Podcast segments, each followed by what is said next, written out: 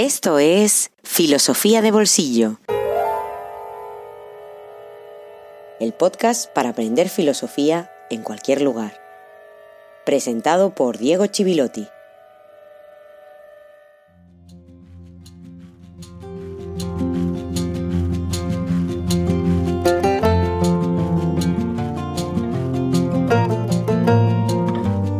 Buenos días y feliz jueves filosófico número 27.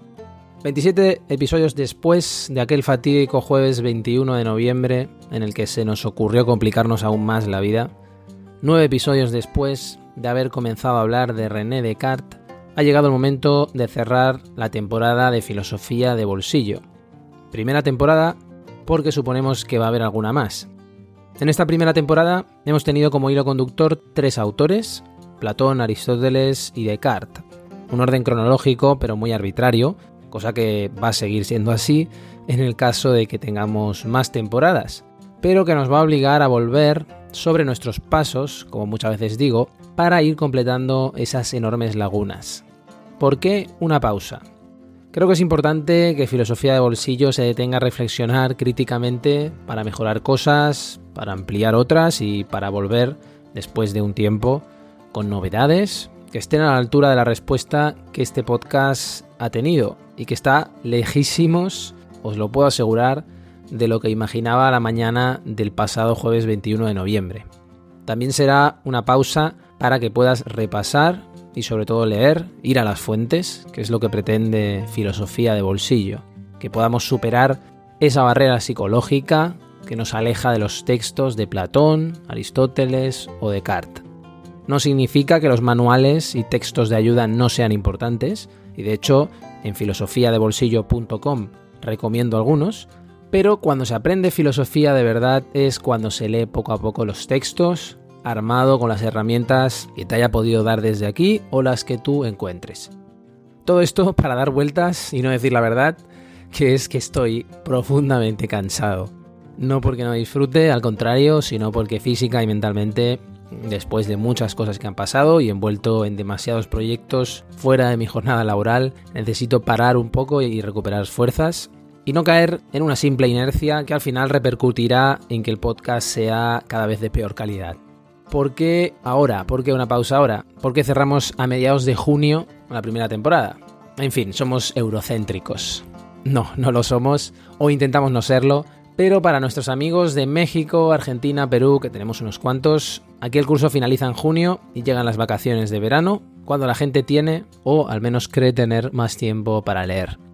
En fin, yo he sido y soy un gran oyente de radio. Hay algo que como oyente no he soportado nunca, y es cuando un programa o una emisora se hace el automasaje de hablar de datos de audiencia, de buenos datos, claro, si no, no se habla pues yo, que soy un simple podcaster aficionado y perdido en la inmensidad de las redes, que no soy locutor ni periodista, voy a hacerlo para dar las gracias y para explicar por qué los datos me obligan a seguir pensando en la reacción de los oyentes que se han ido convirtiendo en amigos de filosofía de bolsillo.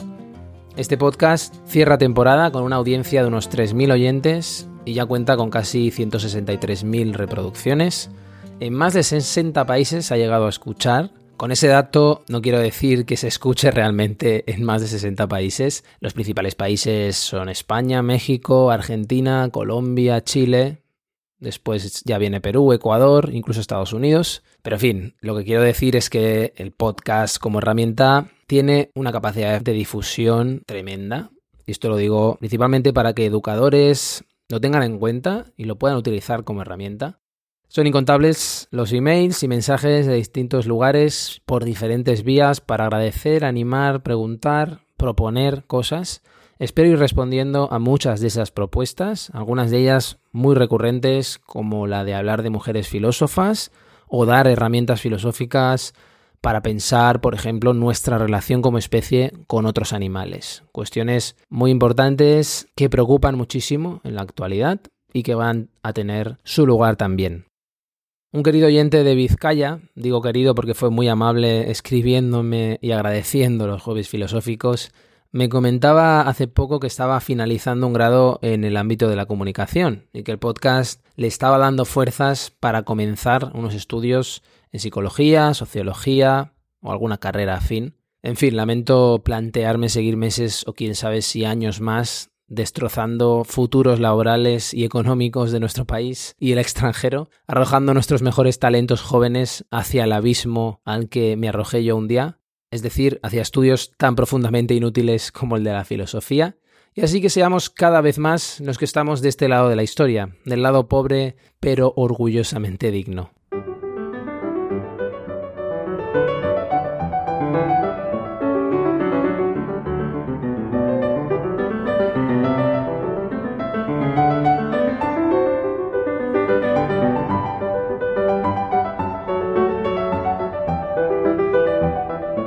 Hablábamos de la fundación del sujeto, la filosofía de la conciencia que se derivaba del pensamiento cartesiano y comenzamos a abordar críticas más o menos recientes que se le han hecho, como la de Antonio Damasio, más allá de que desde el siglo XVII todos han venido a decir en qué se ha equivocado Descartes, lo cual nos da una medida de la grandeza de su aportación, más allá de que podamos disentir de sus conclusiones o incluso de sus premisas.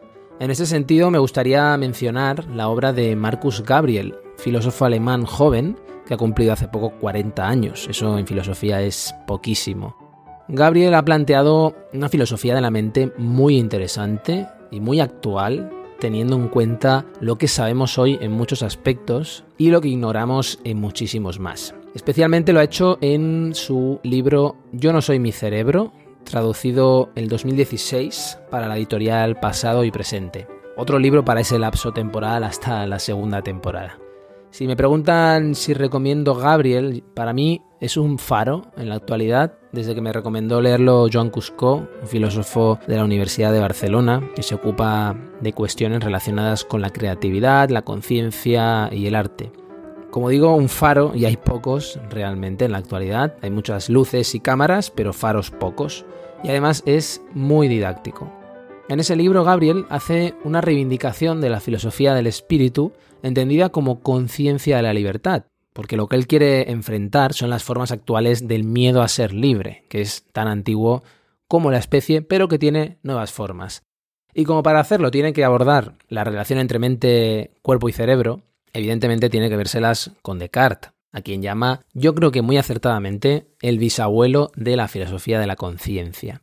Es interesante porque Gabriel salva a Descartes de críticas que se le han hecho, especialmente hechas desde el ámbito anglosajón. Lo dice él, que es alemán, claro. Es la eterna batalla entre la filosofía continental, Alemania, Francia especialmente, y el mundo anglosajón y que afirman que Descartes sostiene que no podemos tener acceso a nada fuera de nuestra propia mente, fuera de la propia conciencia de ese cogito ergo sum, pienso, luego existo. Y eso no es cierto, dice Gabriel, con mucha razón, porque el propio Descartes muestra en las meditaciones metafísicas que existen verdades objetivas que se descubren después de ese proceso de autoconocimiento y gracias a él. Es decir, que el sujeto no está encerrado en su propia conciencia, de tal modo que todo lo que sucede fuera, incluido otras mentes, pudiera ser una ilusión. En otras palabras, que el mundo exterior quedara reducido a imágenes mentales producidas por algo físico que es el cerebro. Eso no se le puede atribuir a Descartes. En todo caso, es una postura muy insostenible desde la epistemología, porque lo que vendrá a demostrar Gabriel es la profunda ignorancia en materia de filosofía de la neurociencia actual, que no ha leído casi nada de filosofía y que cree descubrir la sopa de ajo, o bien que trabaja a veces con unos presupuestos teóricos delirantes y refutados en la tradición filosófica occidental desde hace mucho, pero que tiene unos intereses algo ocultos. Gabriel dice, literalmente, El adversario lleva por nombre ideología y su intención principal es el versátil intento del ser humano de acabar consigo mismo. Hoy día cobra muchas formas rondando en torno a las ideas del transhumanismo y el posthumanismo, esto es, de que el tiempo del ser humano ha llegado a su fin.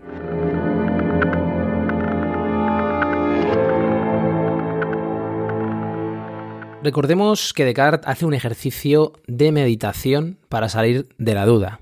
Encontraríamos pocos precedentes en el pensamiento occidental de obras íntimas como la de Descartes. Por eso decía que las meditaciones y también el discurso del método son casi una especie de confesión. Y en esas confesiones lo que encontramos es que podemos dudar de muchas cosas, pero siempre hay un resto de percepción que no podemos negar. En la primera meditación de las meditaciones metafísicas, Descartes lo dice de esta manera.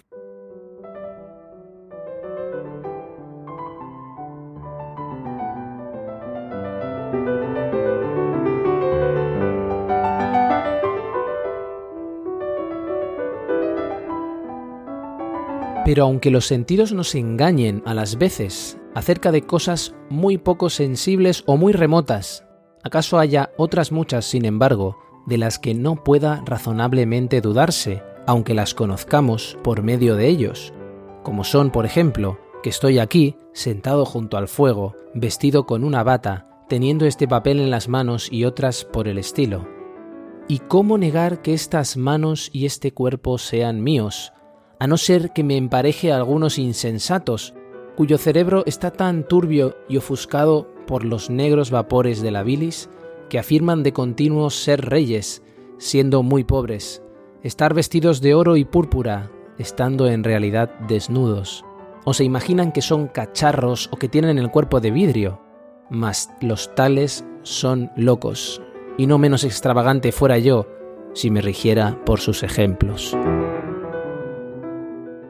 Este es un fragmento muy interesante, donde Descartes establece una frontera, un límite entre la razón y la locura. Es interesante leer Descartes desde Michel Foucault, un gran crítico del optimismo ilustrado, al que considera una especie de intervención política en el orden del pensamiento. Hereda la sospecha de que detrás de ese optimismo ilustrado hay una estrategia política. Una sospecha que en su caso hereda de Friedrich Nietzsche. Bajo esa crítica estudia por qué proceso el concepto de locura tiene la significación que tiene para nosotros, y esto lo hace en su obra Historia de la locura, donde busca el análisis escrupuloso al margen del discurso de la razón científica, una razón que ha construido un discurso propio acerca de la locura. Hay quien considera que esa relación entre razón y locura está fuera de la filosofía, o es una relación externa a la propia actividad filosófica. Pero para Foucault se establece una frontera muy clara entre las dos en Descartes, como un momento de afirmación de la racionalidad occidental. La racionalidad occidental en Descartes se afirma a sí misma y lo hace segregando a la locura. Es decir, que al distanciarse de la locura, Descartes lo que hace es salvar su cuerpo, porque su cuerpo es el mismo, ya esté soñando, ya esté despierto. La diferencia que hay de clarividencia entre el sueño y la vigilia fíjate que es muy leve, lo cual no sucede con la locura. Con la locura sí que hay una diferencia radical, porque del sueño podemos salir, podemos pensar, tener conciencia de estar despiertos o estar soñando, pero el loco no acepta estar loco. El loco es aquel que dice no estar loco. Y Descartes y la lectura de Foucault aquí es interesante, básicamente porque Foucault lo que hace es analizar el concepto de razón en Descartes, dominante en la época clásica, y también con ello el proceso por el cual sucede algo que a nosotros nos parece muy normal, que es que la locura llega a ser considerada una enfermedad con un tratamiento médico, lo cual demuestra a su vez la dependencia que existe entre razón y locura, en una relación de segregación, es decir, la locura segregada como una figura que interrumpe e incluso que no permite el discurso de la razón, es lo que hace Descartes. Es de hecho la locura una especie de reto al imperio de la razón. Por eso para Foucault el culto a la razón como divinidad prácticamente va a desarrollarse en paralelo al miedo a la locura que vamos a manifestar en Occidente. Pensemos por ejemplo en Robespierre, la figura de Robespierre en la Ilustración, que defendía que la historia es un camino hacia la luz pero al mismo tiempo él es el padre del terrorismo de Estado. ¿Qué es lo que escribe Foucault en su Historia de la Locura a principios de los 60, hace ya 60 años, y que nos interpela si nos estamos ocupando de Descartes? Lo que hace Foucault es una historia, siendo rigurosos tendríamos que llamar arqueología, que busca el análisis estricto al margen del discurso de la razón científica acerca de la locura. Lo que nosotros tenemos muy incorporado es ese discurso de la razón científica, que tiene un momento fundacional en Descartes, acerca de lo que es y no es la locura. Y este margen, esta marginalidad respecto a un discurso normalizado, implica, contra las teorías científicas, oponer una especie de arqueología de las percepciones de la locura, es decir, de dónde vienen nuestras percepciones acerca de la locura. También al mismo tiempo está haciendo una historia de la razón, en la medida en que segregará la locura, identificándola con la enfermedad mental y además convirtiéndola en objeto de conocimiento, para convertirla en la gran negadora de la razón, es al mismo tiempo la condición de que emerja una racionalidad moderna. En Descartes es clarísimo en este fragmento que he leído. Necesito expulsar a la locura para asegurarme de que mi discurso es racional, de que no estoy loco. Nos puede parecer un ejercicio lejano al de la filosofía o lejano a sus intereses, es verdad que no hay nada que no interesa a la filosofía, pero sí que nos puede parecer algo extraño, que viene desde afuera un poco, respecto a todo lo que hemos ido explicando. Pero no es así, porque esta dimensión social, económica, que podemos encontrar en la segregación, en la administración de este concepto de locura y razón, modifica directamente, afecta directamente el pensamiento filosófico. Porque la locura como discurso la percepción incluso de esta locura, se modificó a la vez que fue desterrada, fue aislada y encerrada. Y todo este proceso se hizo envuelto en un revestimiento que se fue dando la razón moderna, de tal forma que la locura se convirtió en la gran amenaza del proyecto racionalista, ese proyecto que hemos ido describiendo en todos estos episodios. No vamos a explicar Foucault en este episodio, pero lo interesante es que nuestra experiencia de la locura y que aparece tan explícita en las meditaciones metafísicas de Descartes, es decir, una experiencia que reduce la locura a la categoría de patología mental, es mucho más reciente de lo que pensamos. No tiene ni 200 años de historia, tiene un poquito más ahora si contamos los 60 años desde el texto de Foucault. ¿Por qué se da en la época clásica? No es casual para Foucault. Se da porque las transformaciones las condiciones de posibilidad de nuestra experiencia de la locura se gestaron precisamente en el periodo clásico, es decir, en los siglos XVII y XVIII. Antes de ese periodo, la locura no estaba en un primer plano, porque no había sido asimilada como un objeto de conocimiento y tampoco como un objeto del saber médico.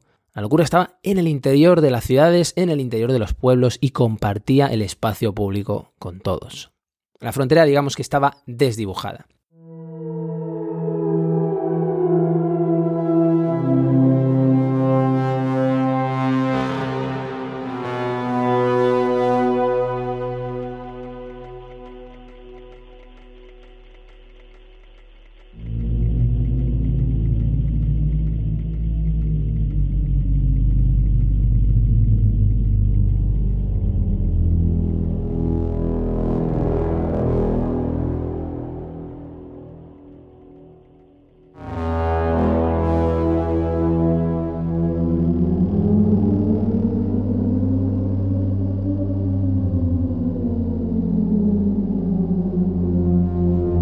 Foucault analiza toda una serie de etapas y de formas de experiencia de la locura que no desaparecen, sino que se van superponiendo hasta llegar a la conciencia analítica, cuando el loco como individuo, como etiqueta, se toma como objeto de saber.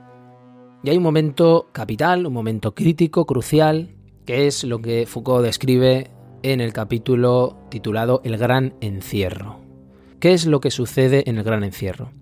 Es cuando se funda la conciencia práctica, cuando se origina un tratamiento administrativo del loco, inédito, a quien se le practica una reclusión disciplinaria junto con todos aquellos que no se adscriben al espacio que la razón impone. Vagabundos, huérfanos, prostitutas y a la vez en el pensamiento el proyecto moderno del cogito cartesiano, de yo pienso, luego existo, se va forjando, segregando a la locura entendida como sin razón, Literalmente Descartes dice se son de fou, los tales son locos, los que piensan así como no pienso yo. Como no pienso yo porque puedo superar la duda. Los que imaginan que son cacharros o que tienen el cuerpo de vidrio son locos. Porque hay cosas de las que no puedo razonablemente dudar. Por eso la locura es la gran amenaza de la duda metódica, de la razonable duda humana. Dicho de otro modo, la construcción del edificio, del monumento de la razón que hemos ido describiendo con la compañía de René Descartes, porque es el momento fundacional, se hizo desterrando a lo que la amenazaba, desterrando a esa exterioridad que nos deja en la intemperie y que es inquietante.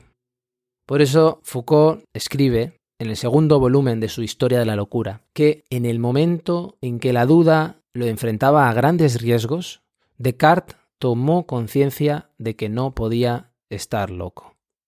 Es verdad que todavía tenemos vestigios de una construcción, una representación de la locura como una figura de lucidez, una figura que es capaz de ver más allá de lo que ven los normales. Pero el resultado de ese proceso histórico, de la modernidad, que se funda cuando se funda el sujeto, dio lugar a que el loco se constituyera como un objeto de estudio científico y que al mismo tiempo se normalizara ese modelo de razón, que se esforzó por silenciar el discurso de la locura, dejando toda una serie de huellas, de todo un trayecto oculto a la sombra, como han dicho muchos críticos de la modernidad, que Foucault describe como un trayecto misterioso de las estructuras mentales de la civilización.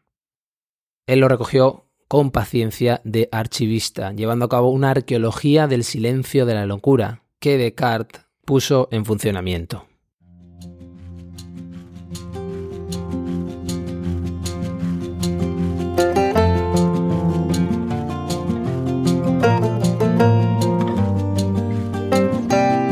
La cuestión es que uno no se puede engañar en cuanto al hecho de ser consciente, aunque se pueda engañar en sus opiniones sobre la conciencia. En tanto se es consciente, es indudable que se es consciente, de lo que no se deduce que se tenga, por tanto, un conocimiento indudable de la naturaleza de la conciencia. Por eso se ha alzado con razón a lo largo de los siglos, en distintas ocasiones, la siguiente objeción relevante. Descartes objetiviza la conciencia, la convierte en una cosa o una sustancia, la sustancia pensante, res cogitans. Con eso quiere decir que esa sustancia le es más familiar y reconocible con seguridad que cualquier otra cosa en el mundo. Esta objeción, formulada de modo particularmente claro por Kant, después por Fichte y más tarde principalmente por Husserl y el subsiguiente movimiento filosófico de la fenomenología, sugería que Descartes confunde la circunstancia de que no podemos engañarnos en cuanto a ser conscientes con la idea de que por tanto también habríamos obtenido la comprensión de esa cosa tan especial, la conciencia. Yo no soy mi cerebro. Marcus Gabriel. Aquí ha llegado el aliento en esta primera temporada, lo cual no quiere decir que no puedan haber bonus próximamente. Para que no se te escapen, te recomiendo que te suscribas desde donde lo escuches. Y eso tampoco quiere decir que Filosofía de Bolsillo haya llegado a ningún punto y final, al contrario. Queda muchísimo camino por recorrer, como puedes imaginar. Evidentemente no será en noviembre cuando volvamos, no tardaremos tanto en empezar, pero tampoco puedo anunciar una fecha simplemente porque no la sé Así que también por esa razón te invito a suscribirte para recibir alguna alerta de que Filosofía de Bolsillo vuelve. Volveremos seguro con novedades en el podcast y en la web filosofiadebolsillo.com que te acompañen en este apasionante viaje que es adentrarse en el pensamiento filosófico.